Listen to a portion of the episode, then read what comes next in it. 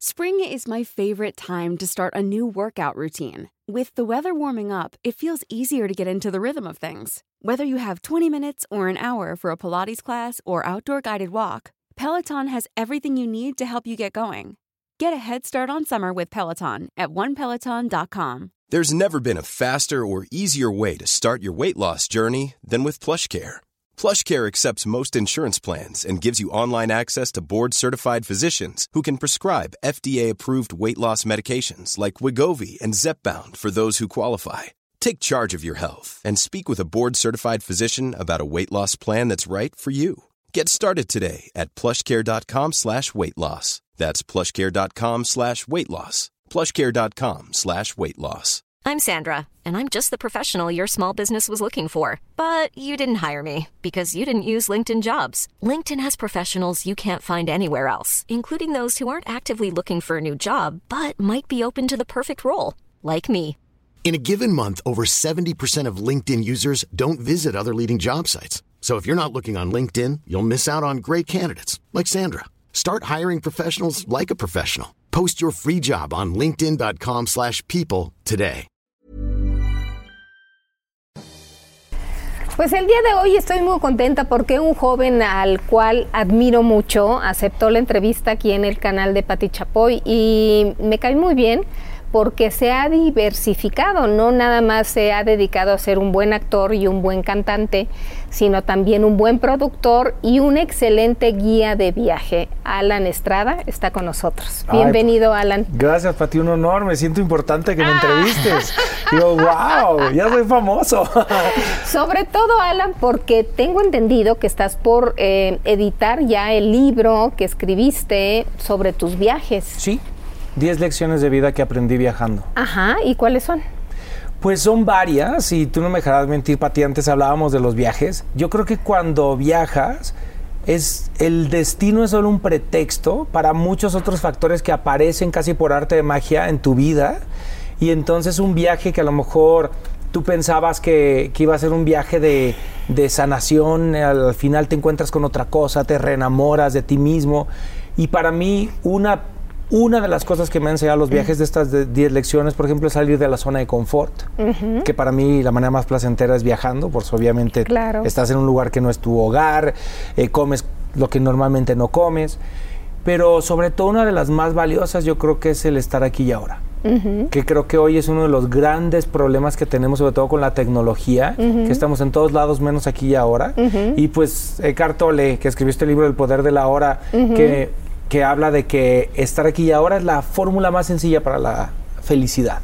Y los viajes, como sabes que se van a acabar, pues dices, estoy en París, lo disfruto, lo absorbo, lo veo y estás presente. Y se nos olvida. A mí, Sí. a mí se me olvida mucho. Yo no me dejarás mentir, Pati. A ¿Cómo, todos. cómo viajábamos antes y cómo viajamos ahora? Yo ni me llevaba mi celular.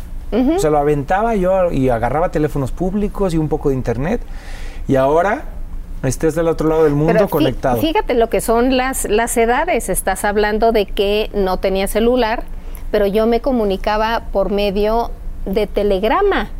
¡Wow! O sea, fíjate nada más la diferencia. ¿Así avisabas Llegabas a un bien? lugar, llegué perfecto, punto y se acabó.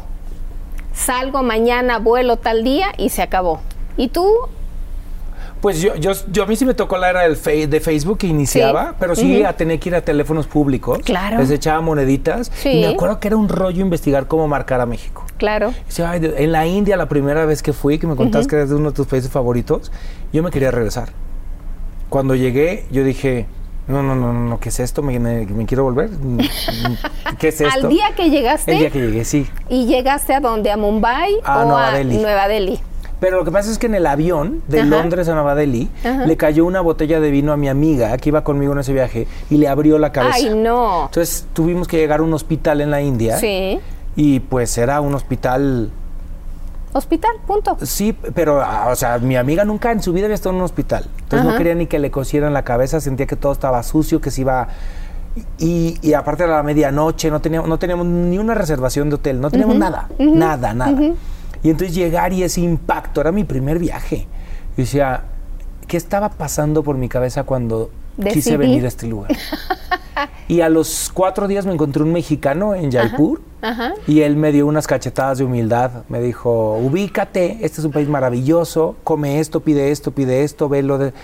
Y me cambió la perspectiva y me fui llorando de que no me quería ir.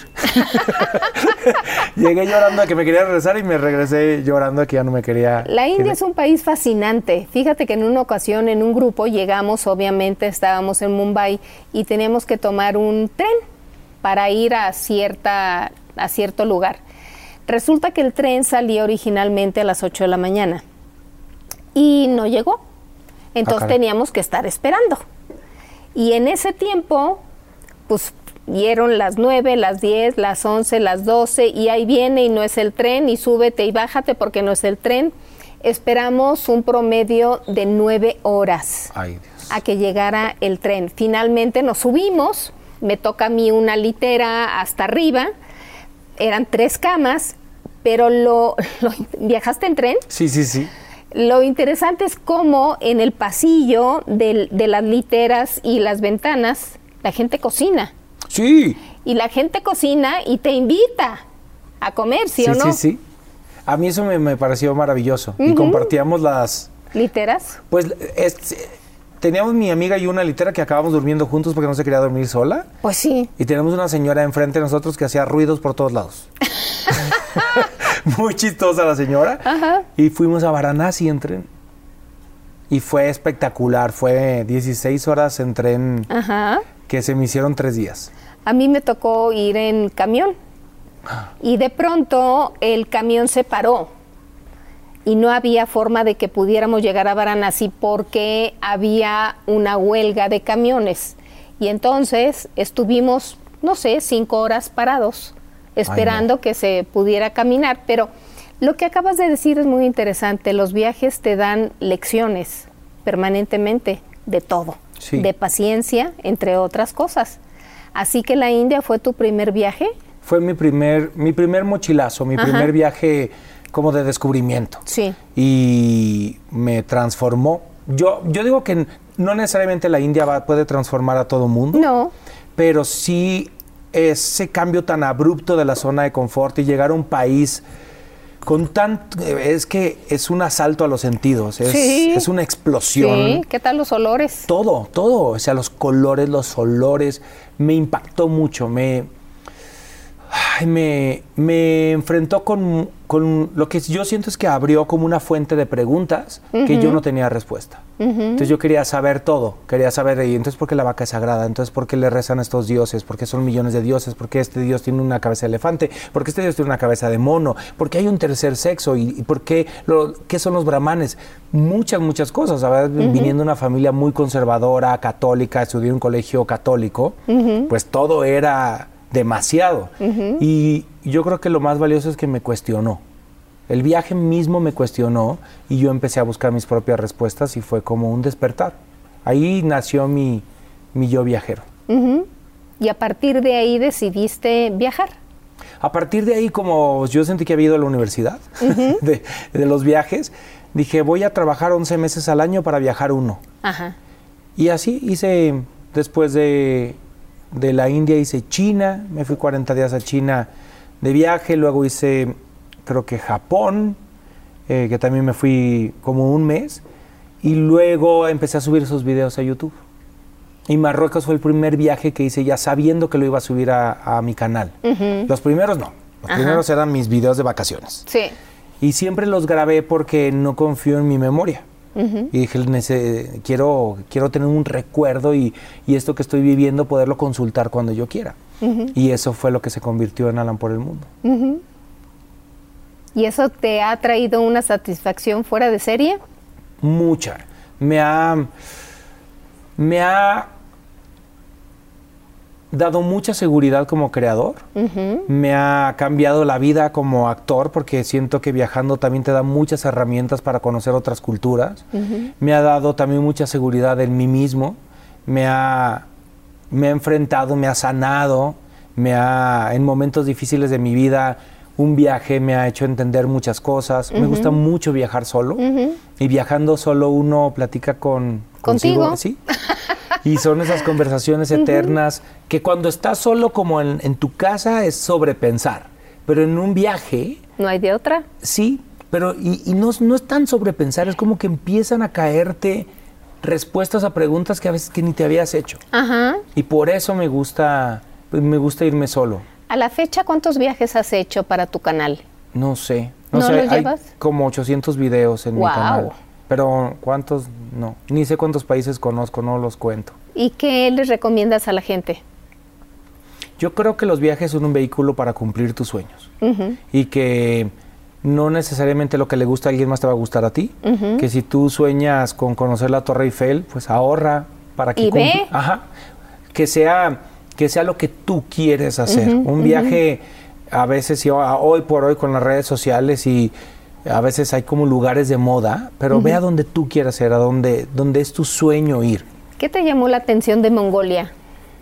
Me llamó la atención, hice el, el transmongoliano Ajá. y terminaba ahí Mongolia. Y mm, pues me llamó la atención que no hay gente. o sea, me impresionó ver pues esa, esa meseta y ver verde, verde, verde, verde, verde y tan La poca estepa gente. es increíble. La estepa, sí, sí, sí, Sí. Me llando mal. Fui hace mucho. Y me, y me impresionó mucho darme cuenta lo poco que necesitamos Claro. como ver a, no necesariamente romantizar la carencia, sino más bien el vivir con poco por decisión. La gente que es nómada, que se va moviendo de un lado para otro y que entras a sus, a sus tienditas, a las jerts esas, y tienen hasta cable, Nintendo, tienen todo. Todo. Eh, su comida y todo, me impresionó mucho y es, pues es muy bello ese país, ¿no? Es hermosísimo. Hermosísimo. Nada más ver eh, ese grupo de caballos de pronto en la estepa es algo. Literalmente estás en otro mundo, Sí, ¿no? Sí, y, y conocer su historia y me gustó mu- mucho, mucho y comí rico. Unas cosas no tantas, pero otras sí. luego, luego, hay unas cosas que dices, ay, ay, ok, pero pruebo. No quiero ser ¿Cómo grosero. qué? Pues, por ejemplo, toman leche de caballo, que en realidad es de yegua, Ajá, leche de yegua ajá, fermentada. ajá. Es muy fuerte eso Muy para mí. fuerte. No, lo probé y dije, En Mongolia. en Mongolia. Muchas gracias, pero esto no es para mí. No, sí. En Islandia que comen tiburón podrido, Mm, también este, mm. no, pero luego en lugares muy espectaculares, pero la verdad es que en México se come Uy, Sin es que no te terminas de, de- de conocer un país como México. ¿Ya Nunca. conociste todo? pues he, ¿O la gran mayoría? he conocido todos los estados, Sí. pero no todos a profundidad. Ajá. Y les tengo algunas deudas a algunos. Está pendiente. Está pendiente algunas ciudades Sí. que, que no conozco, pero sí he pisado todos los estados, he sido muy afortunado y de, de que mi trabajo también me haya llevado a lugares como muy lejanos. Me acuerdo un recuerdo que tengo de recién estábamos en plena pandemia, estaba como reabriéndose el país y tuve la fortuna de ir a Calakmul eh, cuando todavía no lo reabrían al, al público. Ajá. Y estar en ese lugar solos fue muy impactante. De decir, wow, la pandemia también nos ha enseñado que, que nosotros somos la plaga un poco, ¿no? Escuchar, Oh, sí. escuchar a la selva, eh, esos amaneceres, es- los sonidos. eh, fue muy, muy bonito, muy, muy, muy bonito. También el amanecer en Tikal, en Guatemala. Es, ay, son cosas que, ay, hasta me emociono de pensar de la cantidad de recuerdos que generan esas aventuras. Sobre todo en Tikal, cuando escuchas los sonidos de, de los eh, simios. Sí, de los no, no, no, no, no, es. Sí, es que si no sabes qué es, Estremecedor. te pegan un susto, ¿Verdad? gritan, sí, sí, sí, sí, sí. Cuando tú viajas, me estás diciendo que lo haces solo. La ¿Qué mayoría de las veces. ¿Qué tanto llevas para poder nutrir el canal que tienes en YouTube? Pues llevo mi mochila o mi maleta. Yo ahora he cambiado un poco a la maleta porque tengo dos cirugías de columna. ¿Cómo? Sí, ¿Qué te pasó? hernia de disco. No. Sí, sí, sí, sí, sí. A los 18 me, opri- me operaron la primera vez y la segunda ahora en pandemia. ¿Y qué fue lo que lo ocasionó? Pues no sé exactamente, Pati. Fue, empecé a tener dolores eh, a los 18 años Ajá. y me hicieron una resonancia y tenía un disco completamente herniado y me tuvieron que operar. Aguanté muy bien con esa operación, hice todo, bailé, me moví, salté y lo sigo haciendo. Pero en pandemia ya estaba, estaba yo haciendo un viaje por Bali. Sí. Y me dolía mucho la espalda. Y entonces cargo, me cargaba mi mochila y otra mochila de unos 12 kilos donde llevo todo mi equipo fotográfico. Sí. Y cuando ya empecé a sufrir cargar todo eso, dije, no, algo está mal. Claro. Y me revisé en pandemia, porque un día casi no me puedo ni levantar de la cama, y me operaron. En plena pandemia el hospital estaba prácticamente vacío. Nadie me pudo ir a visitar. Que yo no sabía, es una maravilla estar en el hospital solo porque nadie Sí. interrumpe tu recuperación. Sí, sí, sí. Sí. Fíjate que yo no acudo a ver a alguien al hospital precisamente por eso. Si les hablo por teléfono o tengo cierta atención, pero es lo mejor, Sí. ¿no? Que te dejen descansar Sí. y recuperarte y dormir, Sí. y- porque era una, es una operación muy agresiva. Pero ahora, ahora estoy muy bien, entonces viajo con una maleta y mi mochila del equipo fotográfico, que pesará unos 12 kilos, es la que llevo, que es Sí. grandecita, la verdad, Sí. Y hasta ahorita todo bien. afortunadamente. ¿Qué es lo que le recomiendas a un viajero? Ay, hay un video que dice que no es un texto mío, es de Cristian Cambronero, que es costarricense, que dice viaja con humildad porque es lo que garantiza la, la capacidad de asombro. Y yo creo que es eso. A veces como que viajamos y comparamos y la gente subes una foto de, de las cataratas del Niágara y te dicen, "Ay, es que son más bonitas las de Iguazú. Pues sí, pero estoy en Niágara, ¿no? Y hay que estar en, en donde estás. Exacto, En ya. el aquí y en la ahora. Exactamente. ¿no? Yo creo que es eso, el, el sorprenderte de los detalles y sobre todo de la gente. Lo más maravilloso de viajar es la gente. Que la gente te cuente su forma de vida, su forma de pensar y así abres tu panorama cuando te encuentras en un país donde las leyes son distintas, incluso cómo separan la basura, eh, cómo hay, en otros países se paga impuestos por tener mascotas. De repente dices, ay, o como hay o países árabes donde no se paga impuestos, dices, ay, qué envidia. hay muchas cosas que, que se vive diferente. Y eso me gusta. ¿Y por qué viajas solo? Porque para trabajar soy una pesadilla. Entonces me- Controlador. soy muy controlador, me levanto muy temprano y es muy pesado. Viajo solamente con quien sé que me aguante el ritmo, pero me gusta viajar solo porque estoy a, a mis tiempos. Básicamente puedo hacer lo que yo quiera y sobre todo cuando voy a trabajar. Cuando voy- viajo por placer, sí eh, viajo normalmente este, acompañado, pero cuando voy a trabajar, solo es mucho más sencillo. Llega un momento cuando estás en cualquier país del mundo que tienes el deseo eh, incontrolable de regresar a tu casa. Sí, sí, sí lo he sentido. No sé si incontrolable, pero empiezas a, a extrañar ciertas cosas. Y a veces la rutina, porque mi vida no tiene nada de rutinaria, extrañaba la rutina de decir, ay, de levantarme a la misma hora, de poder ir al gimnasio. Pero en general trato de recordarme lo afortunado que soy. Es decir, estás en otro lugar del mundo, aprovechalo. Pero me ha pasado, no sé si a ti te ha pasado, Pati, que a veces estando lejos pasa algo que dices, me encantaría estar ahí, ¿no? A lo mejor un familiar se pone enfermo o hay algún fallecimiento de alguien cercano y dices, ay, estoy lejos. Y lo peor de todo es que no tiene caso volver. Claro. ¿Para qué vuelve uno, no? Sí, o estás demasiado lejos, te Sí. tardaría demasiado. Y ahí sí es que ah, hoy dices, pues ni modo. Afortunadamente la gente cercana que se me ha ido ha estado aquí. Qué bueno. En este libro que me dices que son 10 lecciones, 10 lecciones que ¿Cuál aprendí es otra? viajando. Otra, por ejemplo, es volver a ser niño. Cómo recuperar la capacidad de asombro. Siento que a veces cuando estás envuelto en la rutina, viajar y cambiar de aires te regresa ese ay, ese golpe de dopamina que necesitamos, ¿no? De decir, aquí está la felicidad y estar sorprendente, sorprenderte, ver, ver cosas nuevas y entonces regresas recargado a tu vida diaria o más cansado. claro, pero descansas y le sigues. Sí, sí, sí. ¿No? El, el, regre- el- el recordarnos cuando éramos niños que todo nos sorprendía, que eso se pierde. Sí, sí, sí. Con el tiempo vamos ahí ah, y nos empezamos a quejar más y más y más y más. Cuando debe ser lo contrario. Debemos de agradecer y agradecer más y más y más. Sí, porque se supone que tenemos más estabilidad. Sí, por supuesto, se supone. ¿Y qué otra? Hay, hay una que a mí me gusta mucho que habla de la diversidad, de cómo, cómo viajando podemos ser más respetuosos con todos los tipos de diversidad. Eh, cómo te enfrentas con otras religiones, cómo te enfrentas con otras orientaciones sexuales, cómo te enfrentas con otros colores de piel, con otras etnias, con otros idiomas, con otras comidas, y cómo desde el respeto podemos conciliar nuestras diferencias. Eso me parece fascinante viajando, ¿no? He- He conocido gente que hasta se enoja porque dice, no, ¿cómo? Si, si tienes una religión no podrías visitar otros templos. No, Dice, ¿cómo? ¿cómo? No, no, no, no, no. O sea, al contrario, ¿no? O sea, hay que, hay que ver lo, la- lo maravilloso que, que es la diversidad en el mundo, porque si todos fuéramos iguales no habría razón. Qué aburrido. Sí, para ¿No? que viajamos, ¿no? ¿Para qué viajamos? Entonces eso me gusta mucho, aprender del mundo y su diversidad.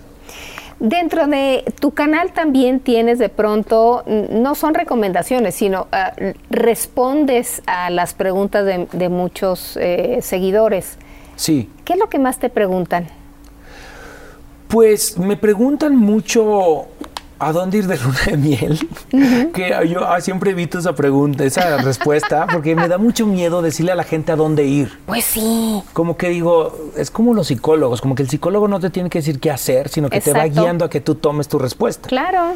Y este, me- nos preguntan mucho sobre Estados Unidos, porque tenemos obviamente una audiencia muy grande en México, pero sobre todo me preguntan cómo le hago para viajar tanto y cómo le hago para que este sea mi trabajo. Y lo explico, les, les digo, pues ha sido un proceso de muchos años, este, eh, este es mi modelo de negocio, así lo hago y se lo comparto, no, no oculto nada, la verdad soy muy honesto con mi audiencia. Claro, pero básicamente tiene que haber una disciplina, ¿no? Sí, una constancia. Sí, han sido muchos años de... Hubo años en los que viajé 10 meses en un, en un año. O sea, estuve dos meses en... mi- Sí, sí, sí. Me la vivía afuera. Me la vivía afuera y, y eso obviamente pasa factura en todos los sentidos de tu Claro, vida. claro. Eh, y ahora le he bajado un poco al ritmo, pero tratando de... Sigo trabajando, pero como hubo un momento en el que el médico me dijo, Alan, para allá, no es sano, o sea, incluso el jet lag, estar cambiando tanto de uso horario, estar constantemente en aviones, tranquilo. Y yo, no, tengo que aprovechar la vida. y, y pues se puede aprovechar la vida también viajando más tranquilo. Claro, mucho, de forma más lenta, digamos. Sí. ¿Te creó cierta inestabilidad el estar viajando tanto? Sí, me creó, me em- empecé... ¿Ansiedad? Sí, eh, nunca en mi vida había tenido ansiedad y empecé a desarrollar ansiedad. Eh, empecé a desarrollar también un cierto tipo de depresión, eh, o más de una depresión no tan profunda. Eh, y, y básicamente mis relaciones personales empezaron a, empezaron a valer gorro, ¿no? O sea, mis amigos pues ya me daban por ausente, ya no me invitaban a ciertas fiestas porque se daban por hecho que no estaba. Y era como complicado y dije, "Mm, no, esto no está bien. Y busqué ayuda. ¿Esa depresión cómo se presentó? ¿Cómo te diste cuenta? Me di cuenta cuando hubo un momento en el que estaba en un viaje y tenía mucha ansiedad. Pues la ansiedad y la depresión Sí. van muy de la mano. Ajá. Por sentirme productivo. Por decir, tengo que estar haciendo algo. Y dije, hoy me voy a dar una tarde en el hotel. Estaba en Canadá, me acuerdo. Sí. Y no pude.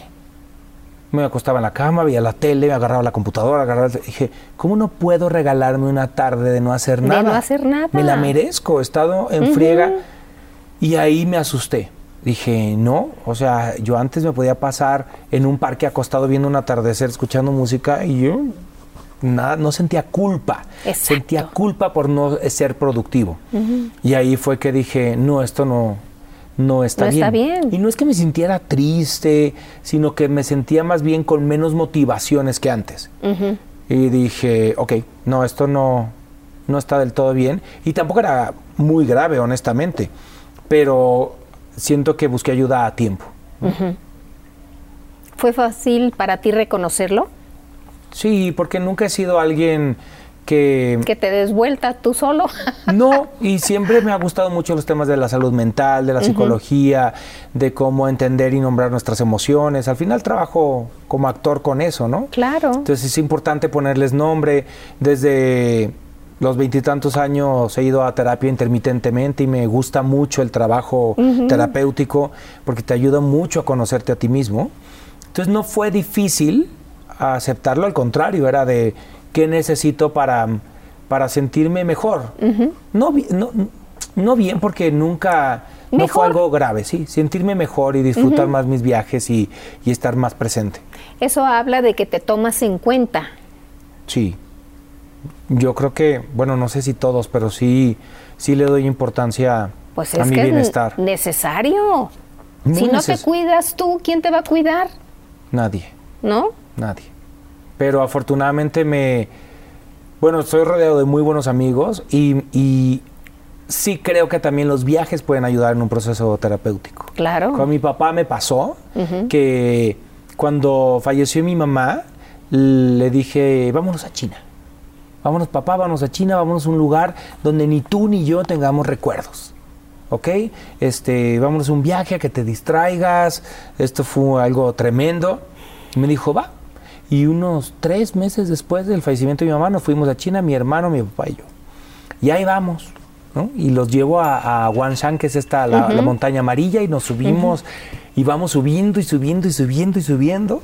Íbamos caminando hacia un hotel para dormir en la cima íbamos todo bien y de repente volteo hacia atrás y mi papá está envuelto en lágrimas, llorando desconsoladamente. Y me acerco a él y, no entiendo qué pasaba, ¿no? Estamos de viaje, estamos conociendo este lugar. Y me dijo, es que la tenemos muy cerquita.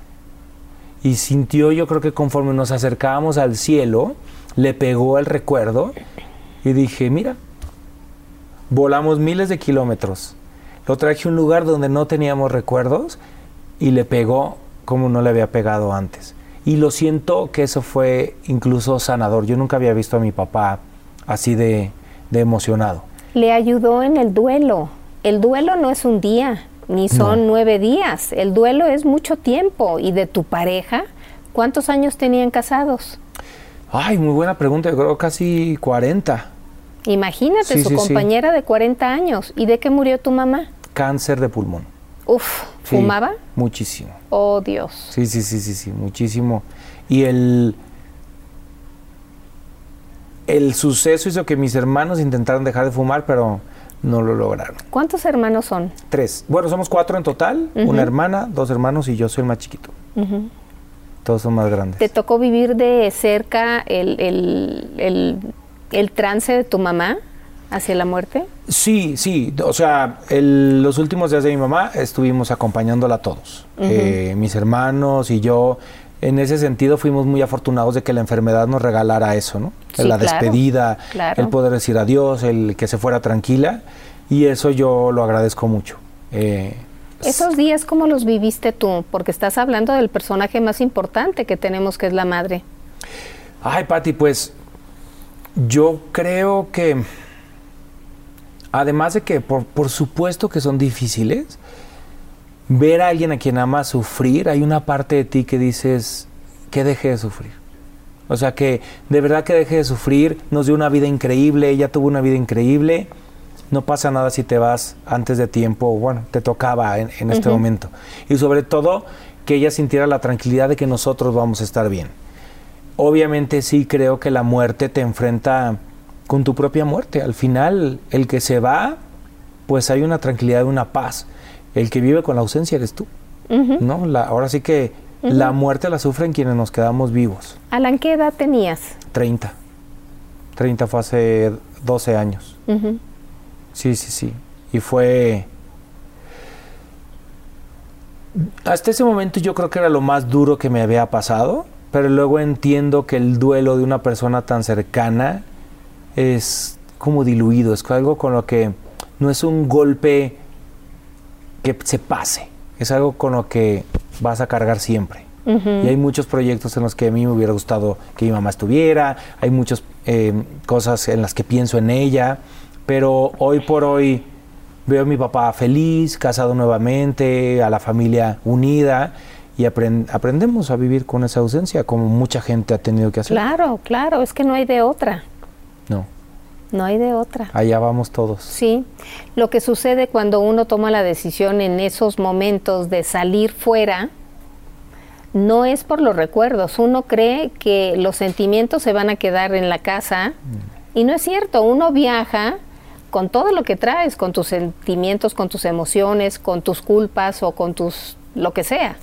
Sí, ayuda. Yo creo que al ser un lugar nuevo puedes conectar de otra forma, no sé si neurológicamente, no sé. O relajarte, de Sí. manera que nada más Sí, sueltas.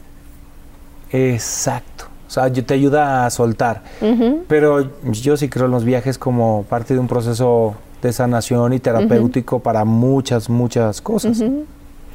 Dentro de tus viajes supongo que han habido otros países o ciudades donde a ti te sucedió algo extraordinario en cualquier momento, no sé. Sí, yo siempre, a mí, a mí me invitan mucho a dar conferencias y me gusta hacerlo. Y siempre las inicio diciendo que, pues luego puedes ver conferencias de gente que ha sobrevivido accidentes de avión o que han subido al Monte Everest sin, sin, oxígeno siete veces. Yo no tengo esas aventuras eh, más que haber bajado al Titanic, que fui el primer... Oye, eso me parece fuera de serie. pues, lo- ¿Cómo lo lograste? pues pagando, Pati, ahorrando. no, no, pagando, pero si estás dentro de una cápsula, Sí, ah, ¿ocho horas o cuántas te echaste? Ocho horas mínimo. Ay, no. los anteriores a mí se echaron 27. No, Porque no, no, no, podían salir, sí, sí, sí. No puedo con eso. N- No hay gente que no puede. No. Yo me aventé. Dije, ok, vamos a hacerlo, véngase. Y he tenido oportunidad de hacer esas cosas extraordinarias gracias a mi trabajo. Si no fuera por Alan por el mundo, probablemente yo no lo habría hecho. Claro. ¿Y la claustrofobia? No, no tengo. Ay, qué maravilla. Sí, no tengo. Tengo otro- otros miedos, pero no, no tengo. Me da miedo el mar, por ejemplo. Sí. Pero está ¿El alta mar o la playa? no el mar, el alta mar. Uf, Pero sobre todo estando en la superficie. sí. como que, ay, me llama, como siento que me puedo caer, no sé qué hay abajo. Sí. Pero en el sumergible, como a los 500 metros todo se empieza a volver una noche, es, no hay nada, no puedes ver nada. Uf. Estás flotando en la nada, en una En la oscuridad, nada. en una masa negra. ¿Iba solo en la cápsula? No, vamos cinco personas. Cinco. El piloto, el copiloto y tres turistas. Ajá. ¿Y cómo se te ocurrió y cómo lo organizaste? ¿Cómo te contactaste? Estaba, era plena pandemia Ajá. y Miriam y Carla de mi equipo me mandaron un, un este artículo que había salido en algún medio de comunicación, no recuerdo cuál, de esta empresa que estaba iniciando con viajes turísticos al- a los restos del Titanic.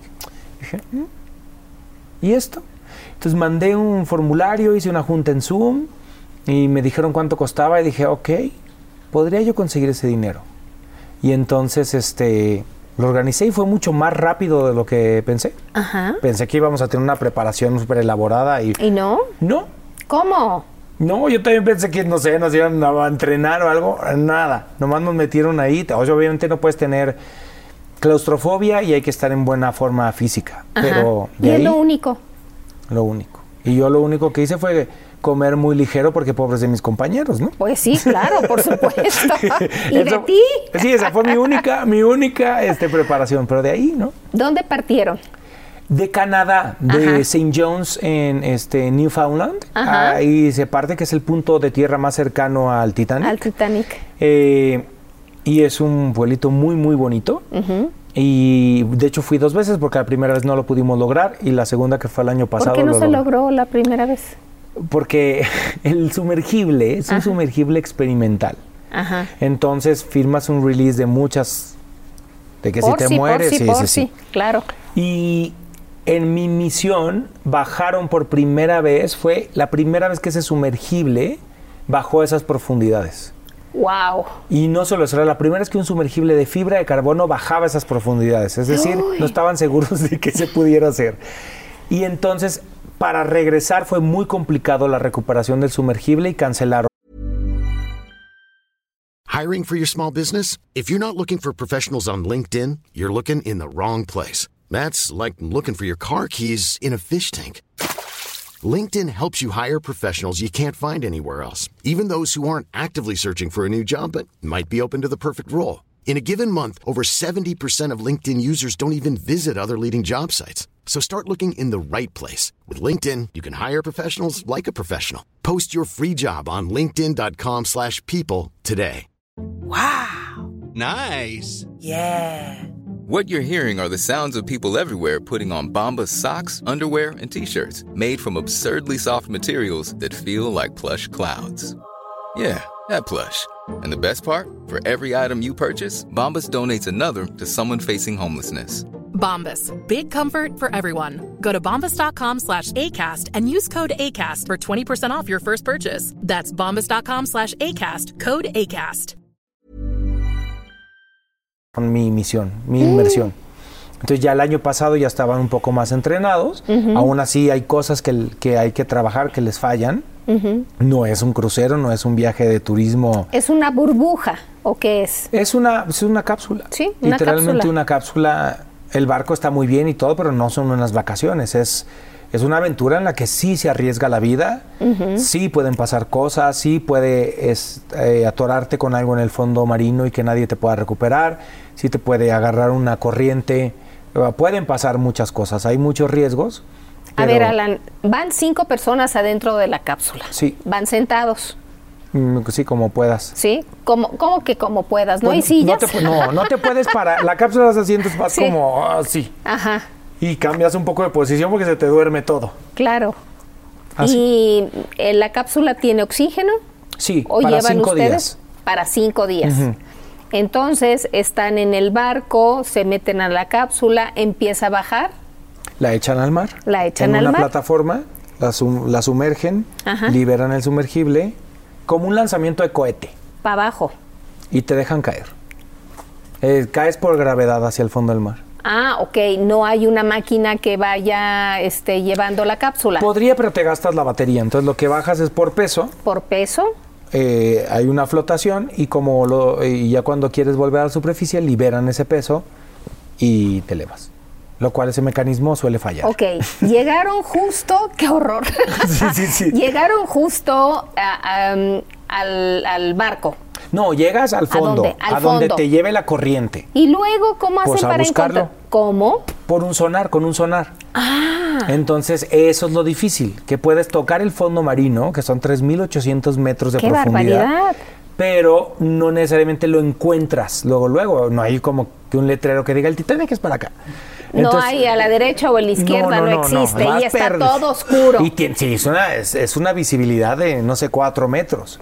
No hay, por ejemplo, un farol afuera de la cápsula. No, nada. Nada. Hay luz, hay luz, Hay pero luz. tampoco es así que, que veas Luz de metro y medio. un poco, unos dos, tres metros. Dos, tres metros. Y el sonar es el que tiene una, una visión más amplia, entonces ves ahí cuerpos que te pueden decir. Nosotros nos tardamos como una hora en encontrar la proa. Y fuimos hora. todos, sí. Pero llegamos y fue espectacular. ¡Wow! Sí, es como, ¡Wow! como ver un fantasma, yo decía en otra entrevista. Claro, claro. Sí. Claro. Y ahí, obviamente, ni siquiera eh, hubo nin- ningún conato de histeria dentro de la cápsula de nadie. No, pero ahí hay, te- hay unas jeringuitas ahí por si alguien se pone loco. Y, y- Sí, sí, sí. Sí, sí, porque pones en riesgo a los demás, pero la verdad es que todo el mundo iba muy emocionado. Lo que hubo fue mucha emoción. Chelsea, una chica de Estados Unidos que iba con nosotros, era el sueño de toda su vida. Y lloraba y lloraba y lloraba. Es, eh, pues, eh, yo, es, lo que, es lo que te decía hace rato, Pati, poder cumplir tus sueños a través de los viajes. Pues para ella es el Titanic, pero a lo mejor para alguien es visitar la Ciudad de México. Y, claro, claro. Y, y no es que una cosa tenga más No, valor que otra. No, no, no. Sí, De es- ninguna forma. A ver, ¿viste el Titanic? Lo van rodeando. Sí, lo navegas un poco. Sí. Tuvimos la fortuna de que íbamos con un científico francés que se llama P.H. Narjolet, que él ha bajado treinta y tantas veces y Uf. conoce muy bien el barco. Entonces él iba, iba Narrando. piloteando y nos decía, mira, sí, porque la verdad es, hay partes muy difíciles de identificar. Nos decía, mira, aquí es este, esta parte, aquí estaba la gran escalera, aquí estaba la, eh, el área del capitán, aquí estaba esto. Y más o menos te lo imaginas, y hay otras partes que son muy evidentes. La proa proa está tal cual hemos visto en las fotografías Wow. National Geographic, sí. Wow, wow. Para subir, ¿cuánto tiempo se tardaron? Unas dos horas. ¿Y por qué es más lento la bajada? No, también bajas en unas dos horas. Ah, Lo que pasa es que nosotros nos tardamos un poco más porque estuvimos a punto de abortar la inmersión. Ajá. Porque perdimos comunicación y si se pierde comunicación hay que volver. Ah, claro. Pero se recuperó y entonces habíamos ya arrojado un lastre, entonces bajamos más lento. Pero normalmente son dos horas para bajar, dos horas para subir y unas cuatro horas para explorar lo que te quede. La batería es importante. Cuando subiste, a final de cuentas, al barco que los llevó al, al pueblo este, ¿cómo manejaste tus emociones? Porque debe de ser algo inaudito lo que hiciste. Sí, pero la verdad muy mal, Pati, lo hice muy mal. ¿Por qué? Porque estaba yo muy emocionado de haberlo hecho.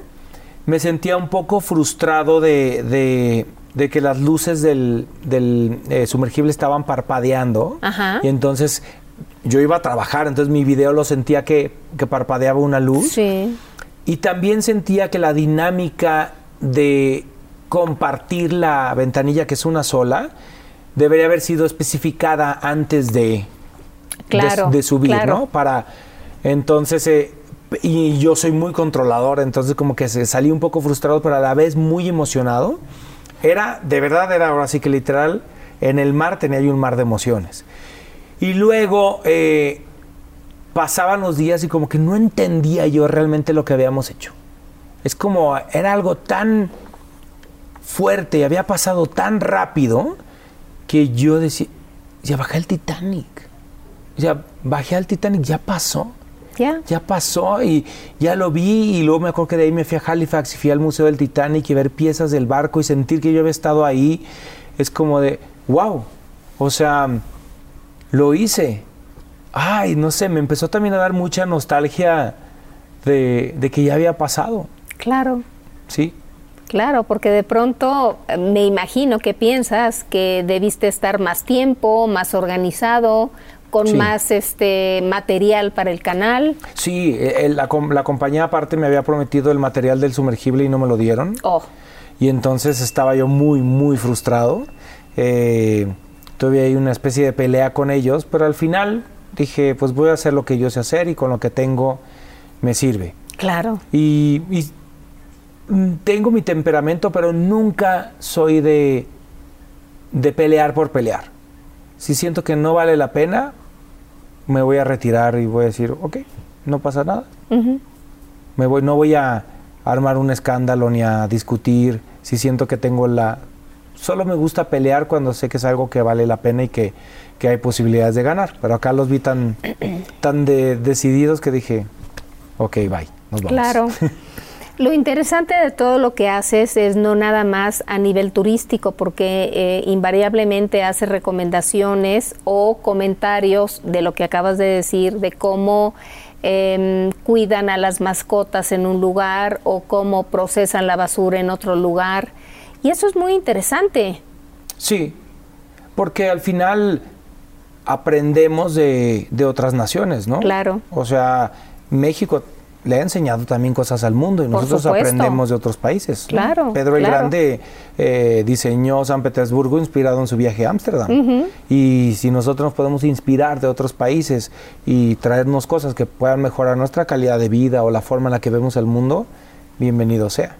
Con todo esto me da la impresión que eras un niño muy curioso. Sí, Pati, pero fíjate que no, no fui un Sí, niño. pero no. No fui un niño viajero. Ajá. Es decir, los viajes no estaban en mi cabeza. Yo desde niño sabía que quería dedicarme al arte. Y yo veía la televisión y sabía que eso lo quería hacer y que quería actuar y que quería ¿En hacer. Tepatitlán? En Tepatitlán, así es. Siempre lo supe, pero los viajes llegaron como más tarde en mi Sí, vida. Desde sí. niño siempre fui curioso. eh, mi abuelo escribía poesía, mi mamá era actriz amateur, entonces estaba más envuelto en el arte que en los viajes. Y el teatro, eso siempre me gustó. Y curioso fui, claro. Pues me gusta, era muy preguntón. Muy, muy, muy preguntón. Y luego había preguntas que no le gustaban a la gente. ¿Cómo? Pues me acuerdo que una vez tenía una prima que estaba saliendo con alguien que no necesariamente era de la misma religión y había como un escándalo familiar, ¿no? Me acuerdo que yo, y yo llegué y pregunté, dije, pero yo tenía como 10 años, ¿cuál es el problema si se aman? No, hombre, no, hombre, es que como que... Es muy tradicional mi familia, Sí, ¿no? sí. Y este, y entonces como que yo tenía cuestionamientos que decía, ay, creo que este conocimiento no es tan bienvenido. Pero como me, me fijaba, la verdad era bastante observador y muy inquieto. ¿Tu papá qué se dedicaba? Sí, y se dedica aún a los cerdos y a- al huevo. Tiene una empresa familiar. Sí, que se llama Grupo Estrada de la Torre y ahí ellos trabajan, todos, todos los hermanos trabajan en ¿Cuánto tiempo viviste en Tepatitlán, 18 años. Jalisco? Jalisco. 18 años hasta... Y a los 18 me vine. O sea, tengo más tiempo viviendo en la Ciudad de México, pero pues es mi... ¿Y a qué viniste a la Ciudad de México? a la artisteada. Yo dije, yo quiero ser actor, quiero cantar, y me vine a estudiar y a buscar el sueño. Tus papás obviamente estaban de acuerdo. Afortunadamente. ¿Sí? Sí. Y te apoyaron porque a esa edad no trabajabas. No trabajaba, pero tenía mis ahorritos y sí, no, sin el apoyo en familia no lo habría logrado. Claro. O sea, eh, con lo que pudieron, llegué aquí, me apoyaron. De hecho, hasta hice audición al CEFAC y no me quedé. este, me, me apoyaron mucho, o sea, siempre fueron, siempre estuvieron ahí. Yo creo que pensaban que se me iba a pasar. Dije, Claro, mándalo, se va a espantar de la ciudad y se va a regresar. Clásico adolescente, ¿no? Y no, no me espanté. ¿No? me encantó la ciudad, me encantó eh, la oferta cultural. Dije, Claro. no, hombre, de aquí soy. Y empecé a trabajar muy pronto, al año y medio que llegué, empecé a trabajar. ¿Estudiaste? Sí. ¿En dónde? En todos los lugares, estudié en el Conservatorio de Danza, estudié en MM Studio, en Casa Azul, me metí a todos, hasta tomé talleres en el CEA. Eh, no estudié la carrera como tal, pero iba a todos lados. Me tomaba cual taller y cosa afuera. ¿Qué fue lo que te motivó? ¿El que tu abuelo escribiera poesías o que tu mamá era actriz este, amateur? Pues me motivó, me inspiraron mucho. Mi abuelo me enseñó el amor a la ópera y al teatro, y mi mamá a cantar y a- al teatro también le encantaba hacer teatro.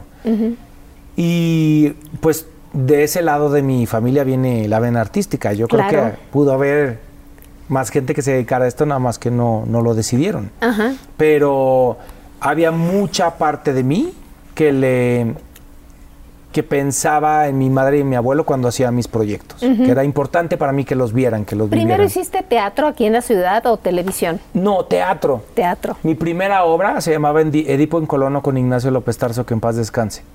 Y aprendí un montón, mucho. O sea, yo me sentía, no, Guau. hombre, soñado de verlo actuar ¿Y cada cómo noche. lograste entrar ahí?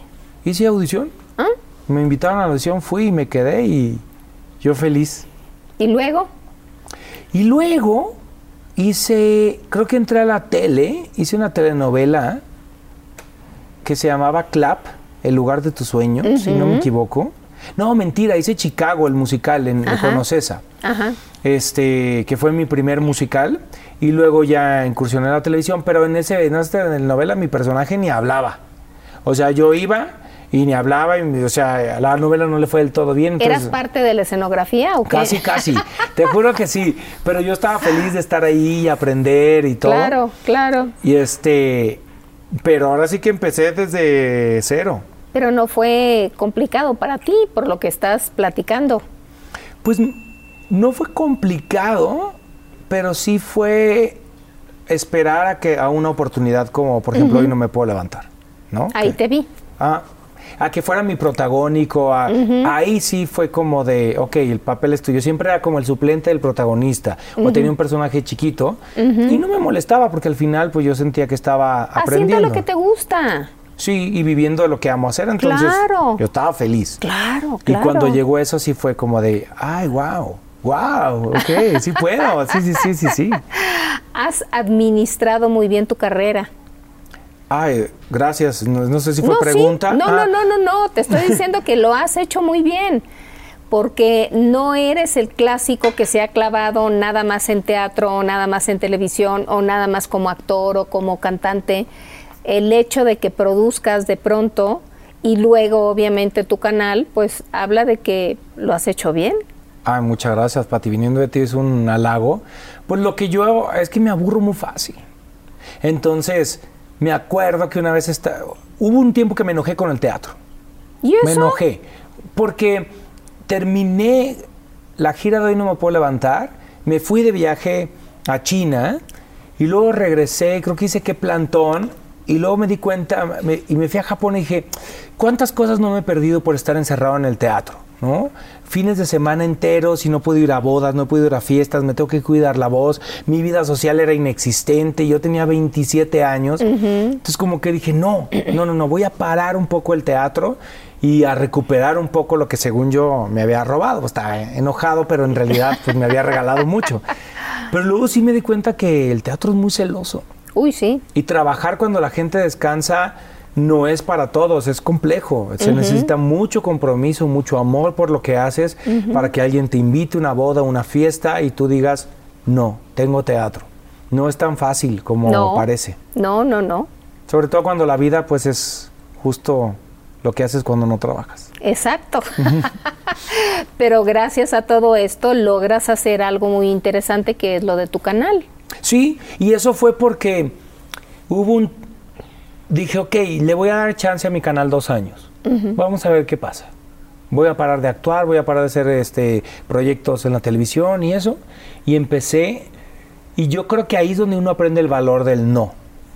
Como dicen, Claro, si no sabes decir que no, tu sí no tiene valor. exacto. Y entonces yo empecé a decir que no. Y me ofrecían proyectos y yo decía, no, no lo voy a hacer. Este año me quiero dedicar a viaje. Y me costaba. Yo decía, ay, es que este proyecto le puede ir muy bien, o en este me pagan muy bien, o en este puedo trabajar con alguien que me interesa. No, voy a darle la oportunidad a mi canal. Y afortunadamente tomé la decisión correcta. Ese- Esa pausa se tardó, fueron casi cinco años en lugar de dos, claro. pero fue la mejor decisión que pude haber tomado. De pronto, eh, dedicarte más al canal que a la parte como de actoral, ¿no fue difícil o complicado regresar? O, Sí. o retomarlo más bien. Sí, fue difícil y más por un tema de credibilidad, que aún hoy me sigue pasando, ¿no? Que a veces subo algo de un proyecto como actor y no, fa- no falta alguien que me escribe, tú dedícate a los viajes, ahora quieres cantar. y yo, pues es que he cantado desde hace mucho y todo. Tú me conoces por los viajes, pero pues, te- esto lo he hecho desde hace muchos años. Pero me ha dado la enorme oportunidad de poder yo decidir mis proyectos. Y decir, ok, me aviento a hacer este proyecto, venga, es un experimento, me aviento a hacer lo otro, digo, lo voy a hacer. Y no necesariamente a, a depender de decir, eh, tengo que pagar la renta, entonces agarro cualquier cosa. Em, eh, Alan por el mundo me ha dado una estabilidad que me permite tomar decisiones más frías probablemente respecto a mi carrera o más de corazón. Lo que yo veo en ti es que eres un muchacho que, punto número uno, sabe lo que quieres en el momento en que lo quieres y te has organizado muy bien. Pues eso intento. Eso se ve. Ah, gracias, Pati. que- Eso se ve. Wow. Pues orga- eso de la organización Es no estoy tan seguro. no, no, no. Para tener un canal o te organizas o simplemente no hay forma, ¿eh? sí, porque aparte yo edito mis videos. Ah, mira. Entonces, ahorita por eso lo tengo un poco parado porque estoy haciendo otras cosas, pero yo siento que si le pido a alguien que edite mis videos es como si fuera yo un cantautor que no compone. Claro. Sí, claro, me claro. siento así. Entonces, estoy, Claro. yo cuento mi historia. Ahora, no es sencillo tomar las decisiones que has tomado de parar. No. No es sencillo porque, ay, yo creo que pasa y a mucha gente le pasa con los viajes y, y esto independientemente de la, de la posición social o económica que la gente tenga, que dicen, me voy a ir un mes, ¿cómo me voy a ir un mes? Es que ¿cómo, no, cómo voy a dejar? Y te das cuenta que te puedes ir y volver y la vida sigue igual. Exacto. Y, y parar y ver por tu salud mental y ver por tu propia vida es importante. Es muy, muy importante. Y hoy que ahora afortunadamente se está hablando tanto de, de estar bien contigo mismo y de, de lo que nos provocan las redes sociales cuando son demasiado, del tratar de encontrar este equilibrio en la vida, yo digo, ok, voy a parar y voy a hacer solo lo que yo quiera y cuando llegue un momento en el que yo diga, esto es demasiado, porque al final una de las lecciones del libro es, mm, te vas a morir, Claro. nos vamos a morir, entonces piensa en eso cada vez que, que te estrese hacer algo que, que no quieres. Ujú. Hace poco tú tomaste una decisión muy importante donde envías un mensaje muy lindo a las personas que son gay. Ujú. ¿Cómo tomaste esa decisión? Pues fue una decisión de que parecía impulsiva, pero me tomó muchos años. Eh, trabajándolo con mi terapeuta, eh, analizando, yo le decía, no, no, no, no es necesario que lo haga, eh, puede afectar mi carrera. Al final había como muchos fantasmas. Y luego empezaron a sumarse ciertas cosas en mi vida que me empezaron a dar señales de que era el momento. Y la última fue el haber, yo tengo una familia muy grande. Mi papá tiene 13 hermanos eh, y mi mamá tiene 11. Entonces son, tengo muchos primos. Y ver esas familias tan grandes cada Navidad y darme cuenta que probablemente algunos de mis primos o de mis sobrinos o de gente cercana puedan pertenecer a la comunidad o, o ser parte de la diversidad sexual, yo dije, ok, yo quiero darles lo que yo no tuve. Yo no tuve un referente creciendo de gente eh, abiertamente homosexual, que tenga éxito, que le vaya bien, que sea mucho más allá del cliché del que nos cuentan. Y dije, creo que es necesario hacerlo, ¿no? Nunca, pues tú me conoces, Pati, yo nunca viví escondido, no es de voy a tener una vida falsa y me voy a inventar un matrimonio, no, simplemente nunca he hablado de mi vida y sentí la necesidad de hacerlo porque ah, desafortunadamente aún hay tragedias en el mundo que pasan y que a gente en el planeta la orientación sexual le cuesta la vida. Y si yo puedo sumar un pequeñito granito de arena a eso, a, más bien a que no suceda, yo me siento servido. Claro, pero lo que tú comentaste te ayudó más a ti que a los demás me ayudó a mí. Este, si le ayuda a alguien, qué bien. Hay gente que se acercó a mí, me lo comentó de manera linda, pero por supuesto que me ayudó a mí. Fue como si me hubiera quitado una mochila de 40 kilos de encima. Eh, al, final la gente cercana a mí lo sabía, mi familia lo sabía, pero... Pero siempre fuiste bien tratado en tu familia. Sí, sí, sí, sí. Bueno, no es un tema del que a ellos les guste hablar mucho, poco a poco se han ido abriendo este tema, pero... Pero en el caso de tu papá y tu mamá y tus hermanos, los más cercanos.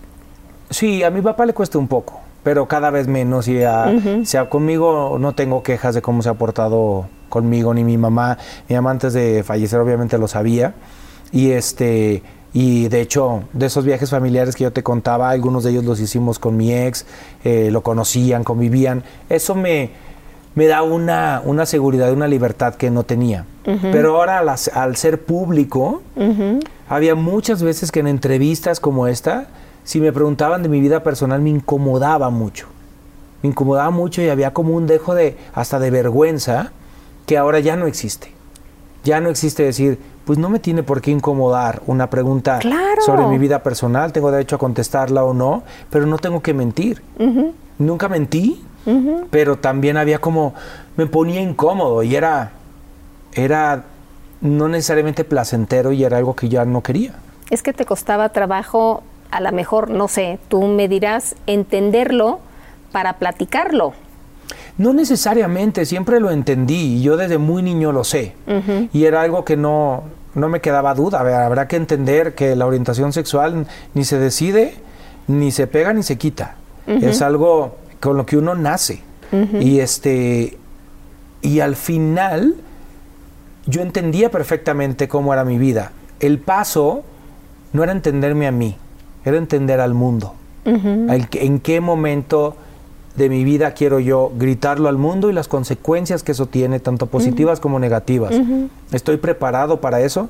Nunca fue un proceso de aceptación. Yo me acepté desde muy niño fue un proceso de aceptar el mundo en el que me tocó vivir. Claro. Que es, en muchos lugares hay mucha homofobia, en muchos lugares hay violencia contra la comunidad eh, y además dentro de la comunidad yo tengo una posición privilegiada que es la de ser un hombre cisgénero, homosexual, exitoso, que me va bien y hay muchas, eh, muchas personas en la comunidad que tienen, no tienen unas posiciones tan privilegiadas y que sufren hoy por hoy muchas violencias, que hay mucha gente que hoy es expulsada de su casa por su identidad sexual, por su orientación sexual. Yo no viví eso, yo me siento muy afortunado y poder decirle al mundo, tuve una familia maravillosa que me arropó, que no se trata ni siquiera de aceptar, tu familia no te tiene que aceptar porque no es algo que haya que aceptar. Es de quererte como eres. Y de respetarlo. No se trata ni siquiera de tolerancia, No, no venimos al mundo a tolerar a nadie, no venimos al mundo a aguantar a nadie, venimos a respetarnos los unos a los otros. Yo respeto en lo que crees, en tu orientación sexual, respeto tu color de piel, respeto tu cultura, respeto tu religión, tú respeta la mía y en ese respeto podemos convivir. Pero el tolerar, esa palabra como de te aguanto, no necesariamente es algo que me guste. No, es que no debe de ser, de ninguna forma. Y además negarle, yo no lo viví, pero hay gente que lo vive. Y si, no sé, creo que en estos pues 22 años que llevo de carrera, ver cómo ha cambiado el mundo para bien, pues yo cuando inicié, no sé, no había ningún actor abiertamente gay. No. Hoy, hoy somos muchos Sí. y faltan y no necesitan hacerlo. Claro. No es, no es un requisito, pero si eso ayuda a que hoy vivamos en un mundo mejor, con más respeto, a entender que la orientación sexual no te define y que no tiene nada de malo, que no es ninguna enfermedad, que no tiene nada de malo quién eres. Si eso lo podemos compartir al mundo y alguien en su casa lo está viendo y tiene sospechas de que su hijo, su hija, digan, no tiene nada de malo, en No. lo absoluto. El amor es lo importante. ¿En qué Claro. momento castigamos al amor? Claro, eso es lo más importante. Alan, ¿y tienes pareja? No, ahorita estoy solterísimo. Mm. Me pueden tirar, me pueden tirar los canes. estoy soltero, sí, sí, sí. Pero estuviste a punto de casarte, ¿no? No, es mentira. Eso fue, fíjate que fue mi primer encuentro con lo que es el chisme. A ver, Alguien en el Sí. internet inventó que yo me iba a casar. Pero Mm. el chisme era tan absurdo que, o sea, nada de lo que dijo era real. Nada. Y entonces dije, a, a mí, te, te juro, lo que más me, me sacó de onda fue decir, esta persona sabe perfectamente que está inventando todo. Todo, porque hasta dijo dónde me iba a casar, quiénes iban a ser mis Ah, padrinos. caray, inventó un cuento. Todo. Guau. Y yo sabía que estaba mintiendo. Claro. Dije, wow, cómo alguien deliberadamente decide mentir. Este, qué chistoso. No, nada de lo que dijo fue verdad. Eh, el video tuvo muchísimas vistas porque creo que fue en YouTube. y yo no me tomé el tiempo de desmentirlo porque dije, ¿para qué? es tan absurdo lo que esa persona dice que, que no, ¿para qué lo desmiento, no? Si la gente piensa que me casé, pues piensen que me casé. Si piensan que ando con alguien, que piensen. No me voy a- Yo sé quién soy y sé que no me he casado y que nunca he estado a punto de casarme. este, pero me dio risa. Dije, wow, mi, mi chismesote. Y hoy estás soltero. Solterísimo. ¿Te gustaría tener de pronto una pareja y tener un hijo? Un hijo no. No, no, no. Si no puedo tener un pez beta, imagínate, Pati. Sí, no, no, no, no. Yo creo que hay quienes nacen para, para ser padres, para ser madres. Yo no, no tengo esa vocación. No creo que el mundo necesite mis hijos. No, no es algo que me llama. Disfruto mucho mi vida estando así. Y respeto a quienes quieren tener hijos, incluso parejas gays. Me parece que la adopción gay es una muy buena opción. Estoy a favor de ella pero yo no, no está en mis planes de vida. Mañana puedo cambiar de opinión. Uno nunca sabe. Uno nunca sabe. Hoy por hoy, no. Por lo pronto viene un, un libro. Sí. Y después del libro, No ¿viene algún viaje, obra de teatro? Este, Pues justo estamos por estrenar eh, la versión Él y Él de Siete veces Adiós, Ah. que es una versión de amor entre dos hombres que yo tengo mucho interés en que la gente heterosexual la vea. Es una historia de amor muy, muy bonita y que puede ser tan dolorosa como una historia heterosexual. Y me quiero dar unas vacaciones después de... ¿Pero de- vacaciones para trabajar o para no hacer nada? para desaparecer, para echarme un mesecito para mí, este, y trabajar, pero Echarte en el pasto, ver el sol, las estrellas. algo así, algo así. Me gustaría y me gustaría eh, visitar algún país que no conozco sin necesidad de querer grabar un video, de sorprenderme, aunque me agarre ansiedad de querer sacar la cámara. No te creo.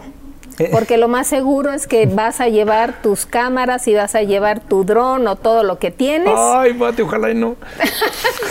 o lo voy a dejar en la casa. Porque lo que va a suceder si vas a un país que no conoces y no grabas nada, te vas a sentir mal. Y vas a decir. ¿por qué no traje todo? Pues lo he intentado hacer en algunas ciudades Ajá. y pues ahora los celulares graban muy bien. Afortunadamente. Claro. Entonces como que sí puedo subir algunas historias, Ajá. pero ay, no lo sé. Es no lo sé, no lo sé. Espero sí poder hacerlo. Bueno, pero a final de cuentas te puede acompañar el celular y si en los últimos días dices lo voy a hacer, lo haces, Sí, sin ¿No? culpa. sin culpa. Durante la entrevista hiciste comentarios que no tenías el miedo de, de sumergirte porque no tenías claustrofobia. Pero ¿qué otros miedos has tenido o has superado en tu vida? Pues yo creo que uno de los grandes miedos que he trabajado es el miedo a la muerte. Que yo no sé si todos lo tenemos. Y, y- y fíjate que nació de algo muy curioso. Cuando empecé a viajar y te das cuenta, y seguro te ha pasado a ti, para ti, que cuando saben de qué país eres, te hacen preguntas de tu país. Y una pregunta muy recurrente era sobre el Día de Muertos. De cómo nosotros los mexicanos veíamos la muerte y cómo a ojos extranjeros para nosotros la muerte es casi casi una festividad. Y yo decía, no, no.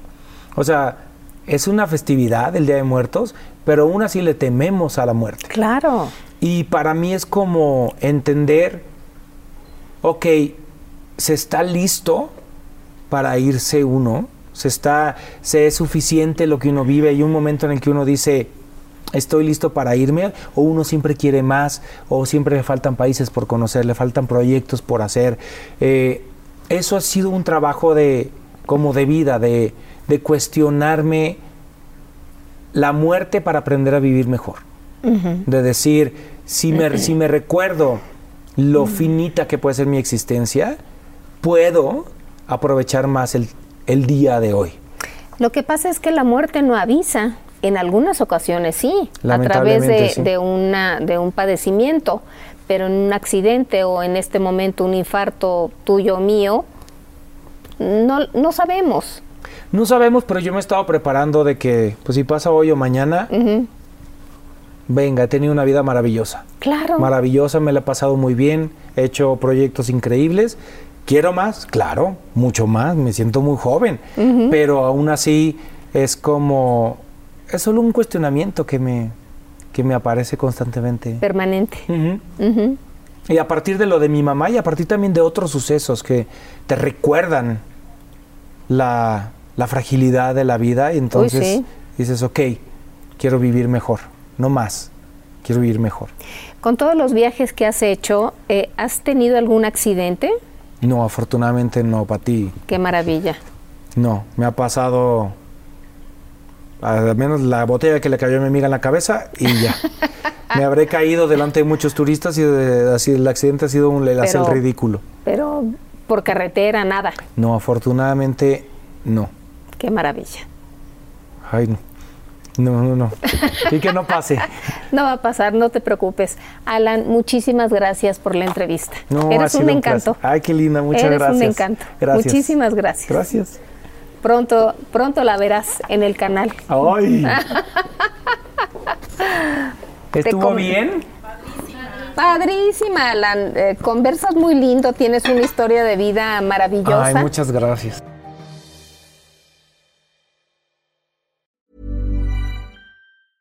Even when we're on a budget, we still deserve nice things. Quince is a place to scoop up stunning high-end goods for 50 to 80% less than similar brands. They have buttery soft cashmere sweaters starting at $50, luxurious Italian leather bags, and so much more. Plus, Quince only works with factories that use safe, ethical, and responsible manufacturing. Get the high-end goods you'll love without the high price tag with Quince. Go to quince.com slash style for free shipping and 365-day returns. Want to get a chiseled look in the jawline? Sculpt and shape your jawline with added volume from Juvederm Volux XC. Juvederm Volux XC is an injectable gel specifically designed to be robust enough to improve moderate to severe loss of jawline definition. And it is the first and only hyaluronic acid filler approved for the jawline. Add volume to your jawline for a chiseled look with Juvederm Volux XC. For important safety information and to find a licensed specialist, visit juvederm.com. That's J U V E D E R M.com. Not for people with severe allergic reactions, allergies to lidocaine, or the proteins used in Juvederm. Common side effects include injection site redness, swelling, pain, tenderness, firmness, lumps, bumps, bruising, discoloration, or itching. There's a risk of unintentional injection into a blood vessel, which can cause vision abnormalities, blindness, stroke, temporary scabs, or scarring. Talk to a licensed specialist to find out if it's right for you. Visit juvederm.com. That's J U V E D E R M.com.